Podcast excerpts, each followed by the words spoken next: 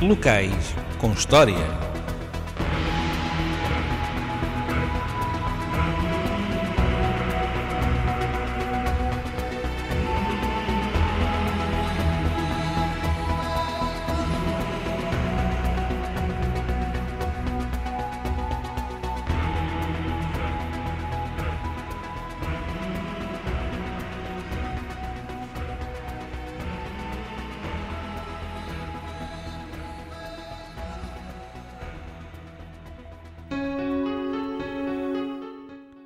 Boa noite, eu sou o Carlos Sabogueiro e você está a ouvir Locais com História.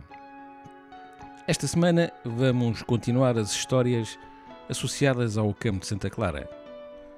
E fazendo um pequeno resumo do que já falámos, começámos por contar a história de Santa Clara, falámos do nosso grande amigo General Temuto Barata, contámos ainda a história do Convento de Santa Clara Feira da Ladra e por último falámos do Palácio Sinel de Cordes. Hoje vamos continuar, pois ainda temos alguma história, histórias e curiosidades.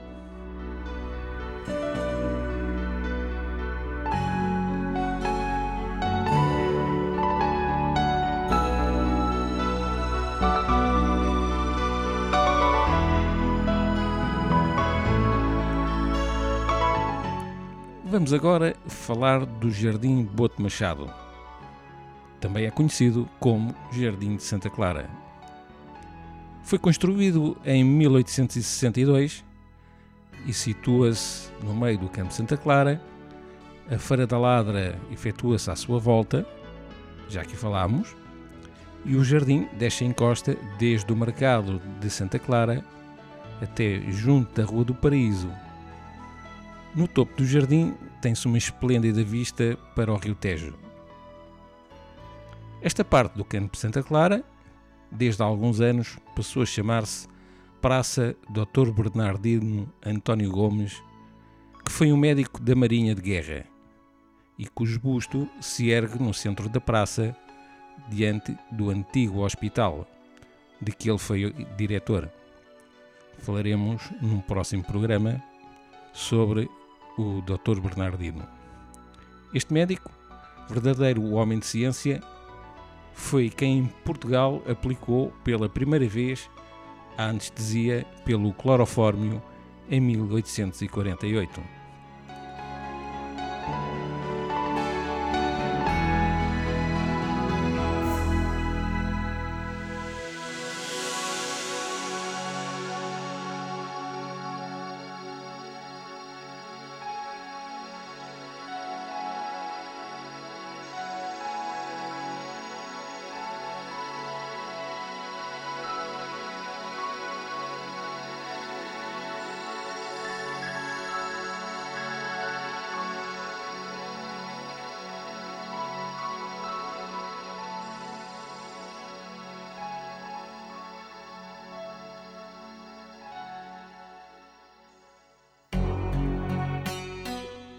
Bom, conforme disse, vamos deixar o Dr. Bernardino para um próximo programa e vamos então regressar ao jardim.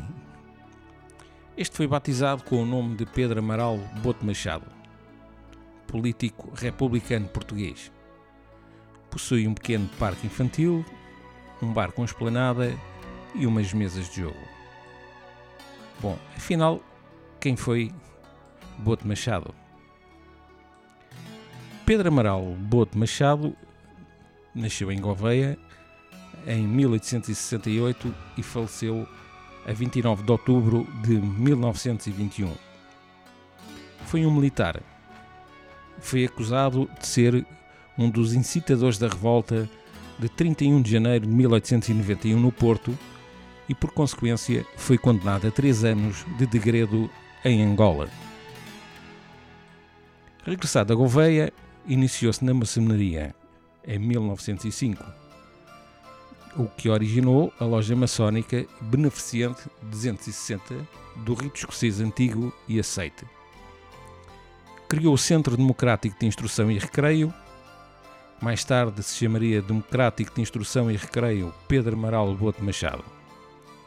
Impulsionou vários melhoramentos conselhivos. É autor de artigos nos diversos jornais regionais, sempre com a educação e o republicanismo como grandes paixões.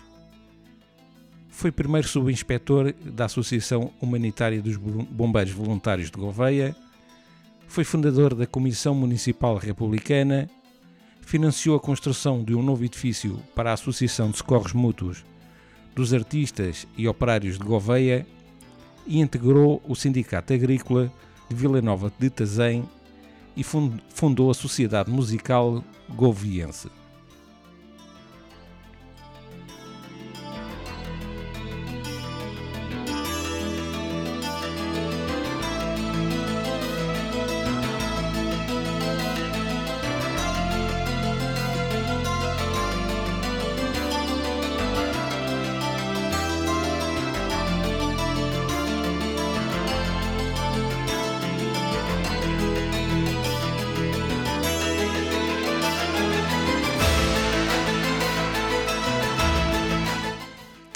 Com a Revolução de 5 de Outubro de 1910, passou a presidir a Comissão Municipal Republicana Administrativa da Câmara Municipal de Gouveia e é nomeado administrador do Conselho.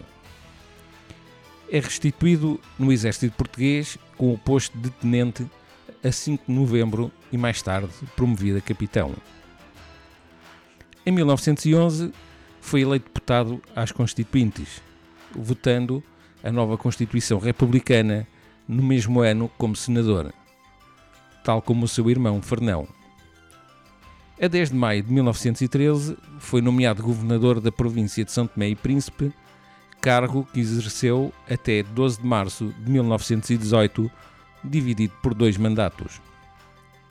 Ficou célebre nas páginas de diversos jornais o empenho e a dedicação que colocou para a educação das mais variadas classes sociais, nomeadamente os operários e as crianças, trazendo e defendendo a escola, a escola móvel que ensinava segundo o método de João de Deus.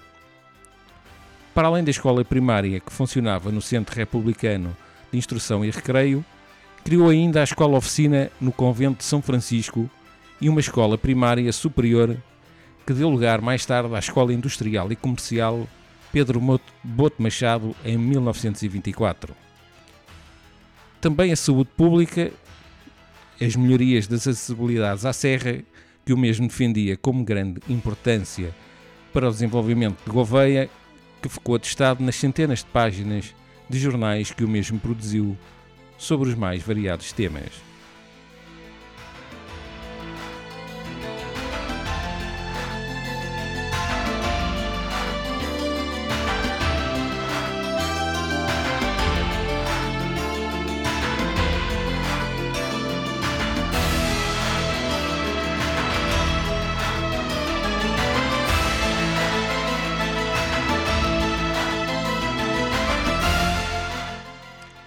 Concluído este pequeno resumo sobre o Boto Machado, vamos agora falar do mercado, que fica mesmo ali ao lado do Jardim de Santa Clara.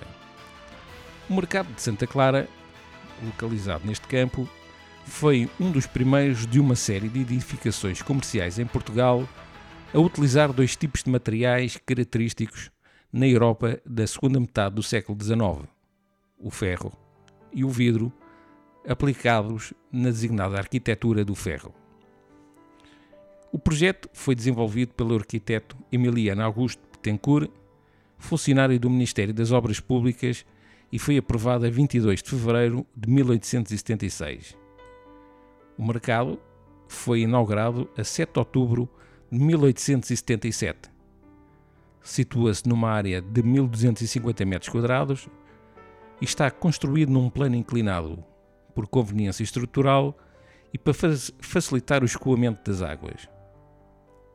O edifício é constituído por uma nave central e em corpo separado as lojas. Os portões principais situam-se a nascente e a poente.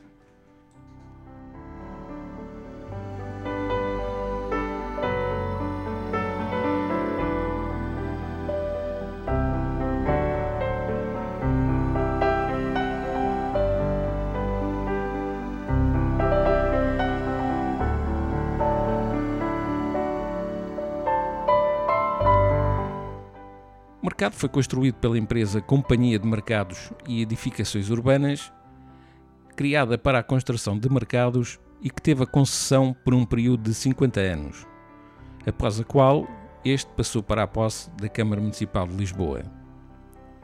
O mercado destinava-se à venda de produtos alimentares frescos e representou um grande progresso em matéria de condições de higiene e limpeza. Atualmente, este espaço está disponível para a realização de eventos. As lojas laterais destinam-se à venda de artesanato, antiguidades e velharias, existindo ainda, ainda alguns espaços de restauração. O mercado está enquadrado por edifícios monumentais, que já falámos, como as igrejas de São Vicente Fora e de Santa Igrácia, e em redor deste também se realiza a Feira da Ladra, a mais antiga de Lisboa, às terças e sábados, como falámos a semana passada.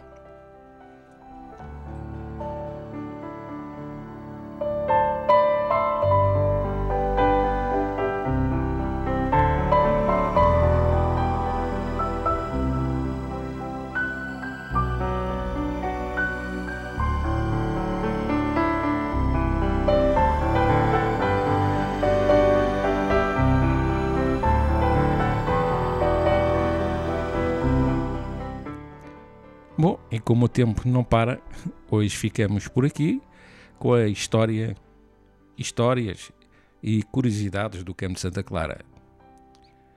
Na próxima semana vamos continuar a história, isto bem, na próxima semana, no próximo programa, vamos continuar a falar sobre o Campo de Santa Clara e vamos falar de.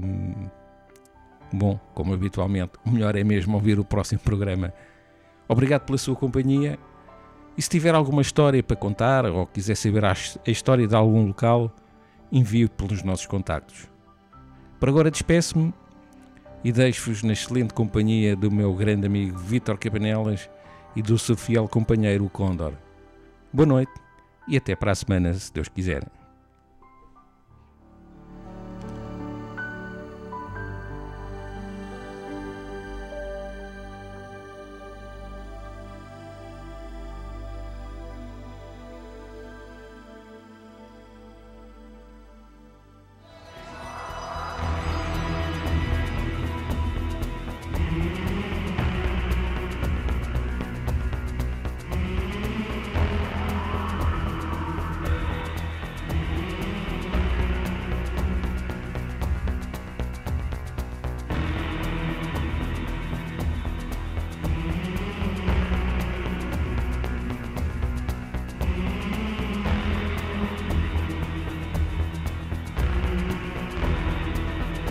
Locais com história.